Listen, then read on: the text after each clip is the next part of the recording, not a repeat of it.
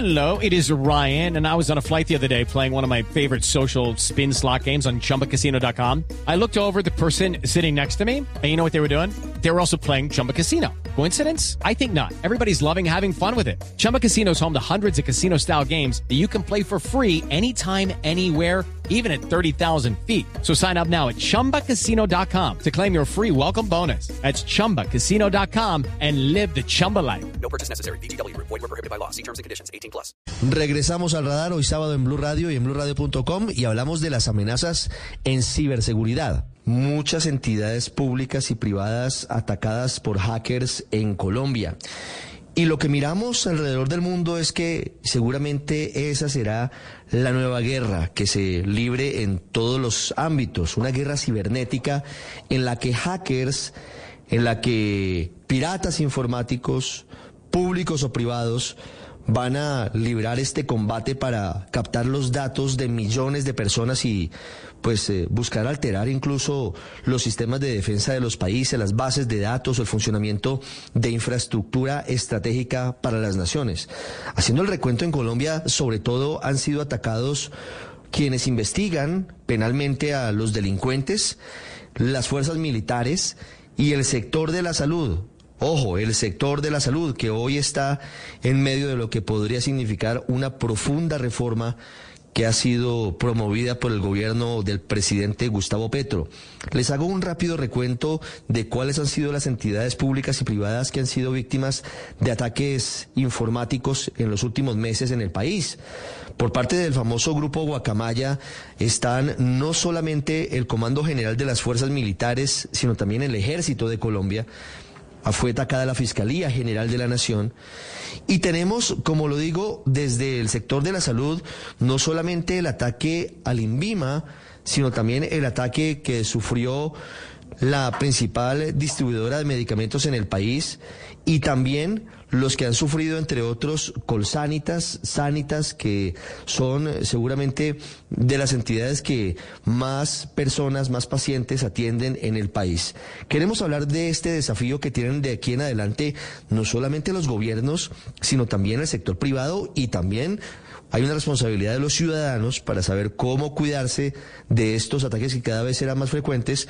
Por eso hemos invitado, como les digo, a Hermes Romero, él es el director para Centro, Suramérica y Caribe de Tenable. Es un hombre experto que tiene más de 20 años de recorrido por eh, negocios de tecnología, ingeniero electrónico, ha trabajado en IBM, en Cisco, en Unisys, en Soluciones Orión y desde el 2018 en eh, esta empresa que les estoy contando que tiene presencia en más de 40 países. Hermes, es un gusto tenerlo en Blue Radio, en nuestra señal en antena y en nuestras plataformas digitales. Eh, muchas gracias Ricardo, un gusto para mí, gracias por la invitación y bueno, saludos a tus auditores también. ¿Es difundido en el mundo lo que está ocurriendo? ¿Han aumentado recientemente los ataques cibernéticos?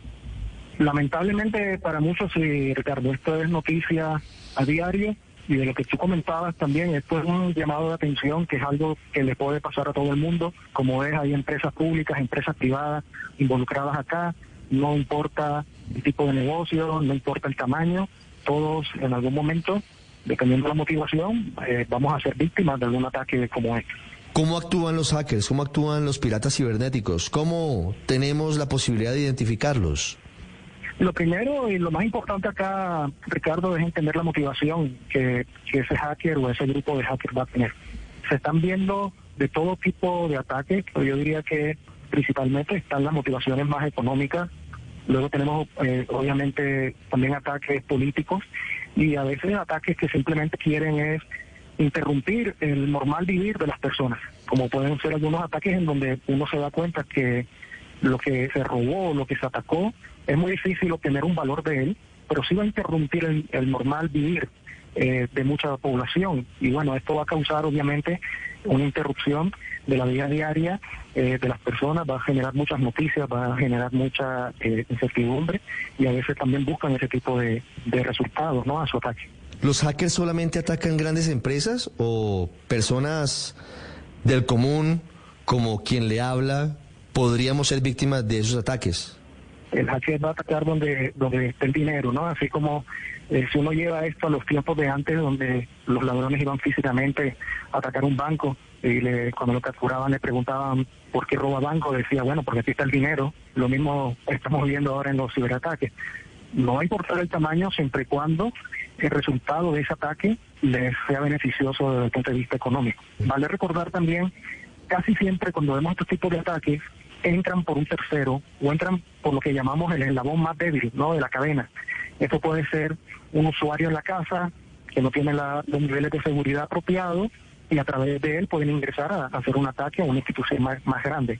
Pero básicamente los hackers van a estar donde puedan robar datos, donde puedan obtener dinero, algún beneficio, si sea una persona o sea una empresa grande. Y como decía hace un rato, tampoco importa la industria. Anteriormente se limitaba solo la banca, como yo decía, ahí estaba el dinero.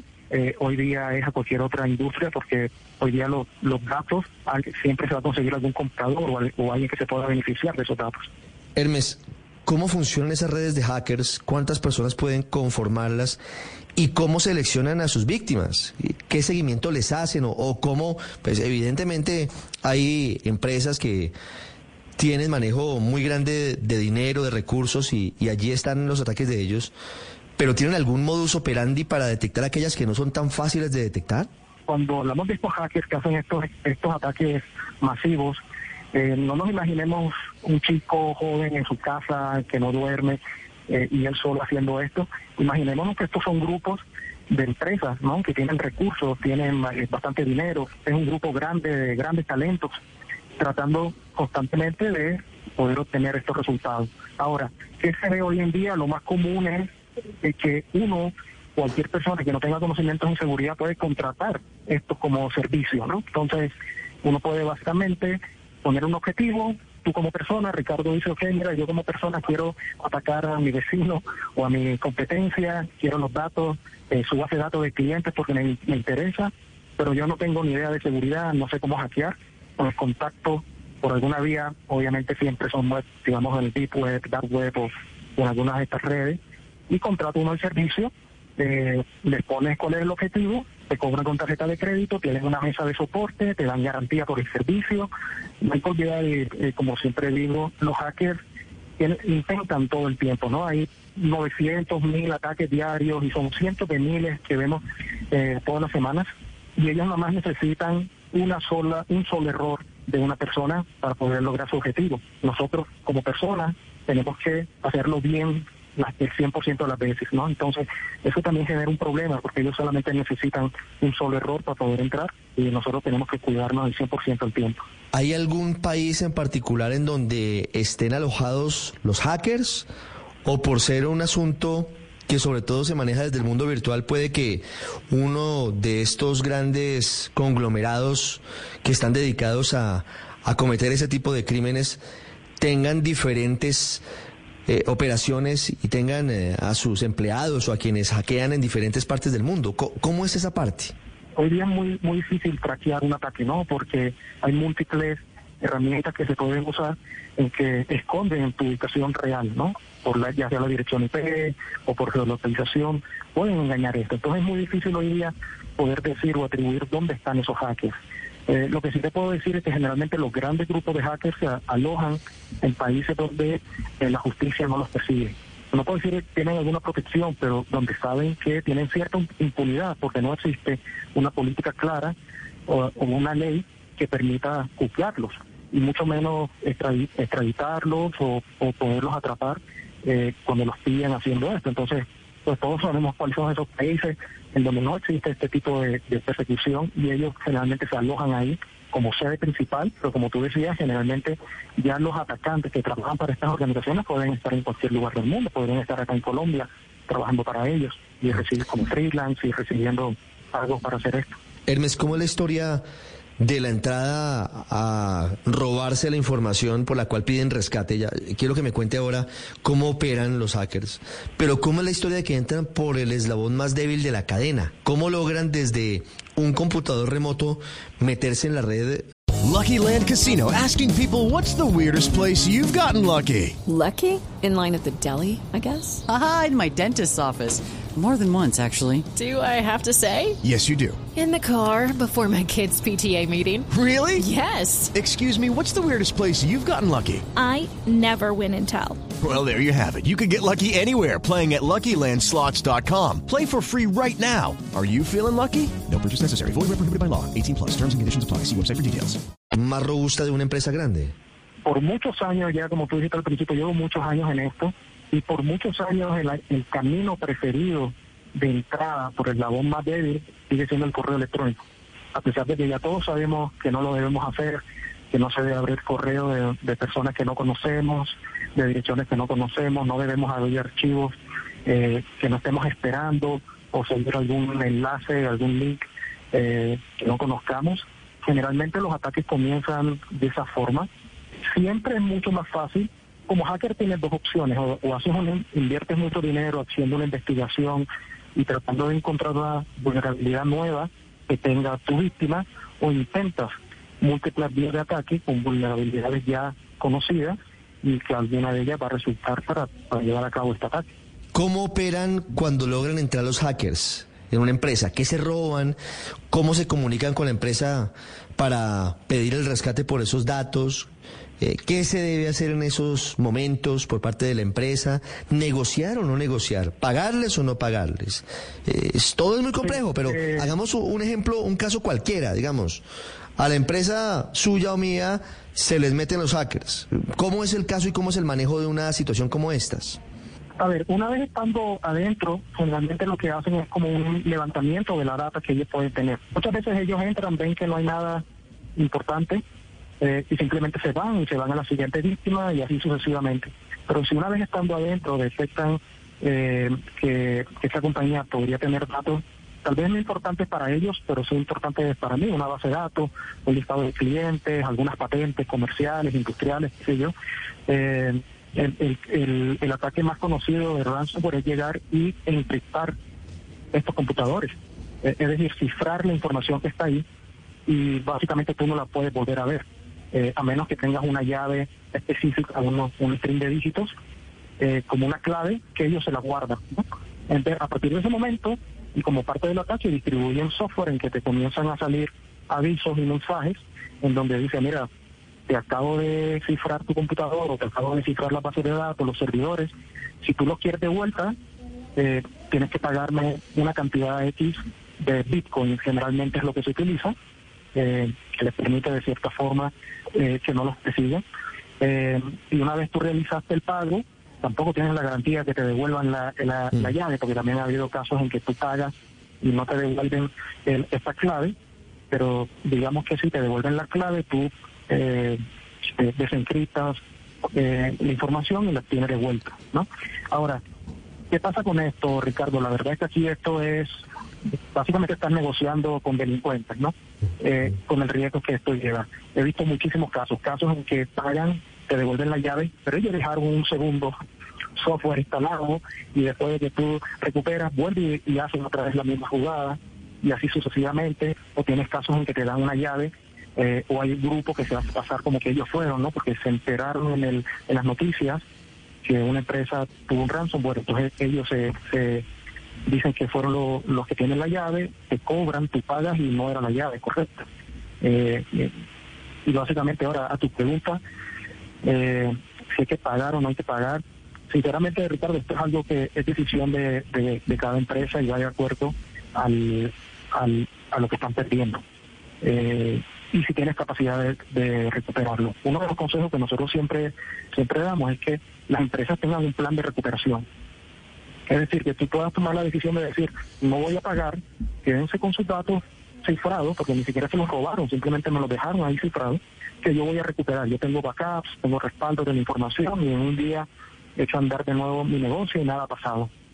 ¿Qué pasa en los casos en los que los hackers tienen información sensible, bases de datos, no la encriptan en, en los computadores, sino que la extraen y tienen información que puede incluso ser vendida a otros delincuentes que pueden vaciar cuentas bancarias de las personas. ¿Cómo, cómo se debe actuar en esos casos? En Colombia lo decías, Keralty, que es la empresa que agrupa a la empresa de salud tal vez más grande como es Sanitas y Colsanitas, eh, tu- sufrió un ataque de este tipo.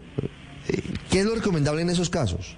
Hay temas técnicos que tú puedes hacer en, en cuanto a cómo agrupas la información en caso de tener un ataque, no se roben toda la información completa. Pero una vez esta información ha sido robada, de nuevo Ricardo, son delincuentes. Es, poco lo que uno puede hacer ahí. Es- confiar en que si tú pagas ellos no van a publicar de todas maneras la información, tampoco eh, tienes certeza de eso. Y, y aquí lo importante, eh, en este caso particular, cuando hablamos de la, de la información médica de las personas, es que debería ser uno de los datos eh, con mayor privacidad, ¿no? Con mayor seguridad que se guarden. Y esto es algo que muchas muchas veces se ha discutido. Yo he participado en discusiones sobre esto, como que qué va a hacer un atacante con una ficha médica mía. ¿Entiendes? No es una cuenta bancaria, no me van a robar dinero, ni nada, pero lo que, lo que se tiene como experiencia a nivel mundial es que se han perdido, se han robado estas fichas, se le han vendido a laboratorios o intermediarios y resulta en la siguiente semana tocando tu puerta ofreciéndote, qué sé yo, una droga contra el cáncer, porque tú estabas enfermo de cáncer. Entonces, tú dices, ¿cómo alguien supo que yo estaba tomando esa droga o que, que yo tenía esta cierta enfermedad? Es un mundo realmente oscuro, un mundo difícil, un mundo que además se está renovando con el avance de la tecnología. Hermes Romero con nosotros. Quisiera hacerte una última pregunta sobre qué deben hacer los países, qué deben hacer las personas, qué deben hacer las empresas ante estas amenazas. Lo primero es estar preparado para un incidente como este. Eh, yo siempre digo, no es si te va a pasar, sino cuándo.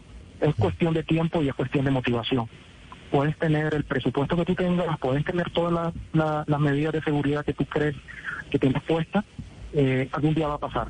Segundo es el, tiempo. El tiempo cada vez es esencial.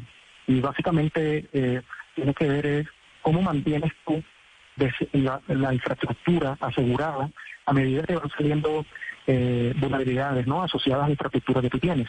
Entonces la- las recomendaciones acá es mantener los sistemas actualizados lo más que se pueda con los parches que los fabricantes lideran, tener las medidas de seguridad eh, aconsejados por hay estándares internacionales que permiten a uno guiarlo eh, en estos en estos activos y finalmente a los consumidores finales eh, en sus casas tener los computadores actualizados, esa actualización de, no sé, de Windows que siempre ignoramos, pues aplicarlas, eh, no abrir eh, personas que no conozcamos, archivos que no conozcamos, mantener sus claves eh, seguras, no apuntadas en una libreta, ni en el monitor, ni, ni cosas así básicas. Eh, te diría que son rápidamente algunos, algunos de los consejos que puedo dar, Ricardo. Es un mundo, como decía, en pleno desarrollo permanentemente y es muy importante hablar de este tema, no esconderse, no tratarlo como si fuera un secreto, sino que hay que hablarlo y hay que saber cómo actuar, porque lo más importante para tener en cuenta es justamente eso que nos dice nuestro experto y es que no hay que pensar qué hacer si me llegaron a atacar, sino qué hacer cuando me lleguen a atacar, dando por descontado que todos en algún momento hemos sido, seremos o estaremos siendo víctimas de, de estos ataques cibernéticos. Hermes Romero con nosotros. Gracias, Hermes, por estos minutos muy valiosos. Muchas, muchas gracias, Ricardo, eh, por la invitación y un saludo a ti y a todos tus auditores. Lucky Land Casino asking people what's the weirdest place you've gotten lucky? Lucky? In line at the deli, I guess? Aha, in my dentist's office. More than once, actually. Do I have to say? Yes, you do. In the car before my kids' PTA meeting. Really? Yes. Excuse me, what's the weirdest place you've gotten lucky? I never win and tell. Well, there you have it. You can get lucky anywhere playing at LuckyLandSlots.com. Play for free right now. Are you feeling lucky? No purchase necessary. Void where prohibited by law. 18 plus. Terms and conditions apply. See website for details.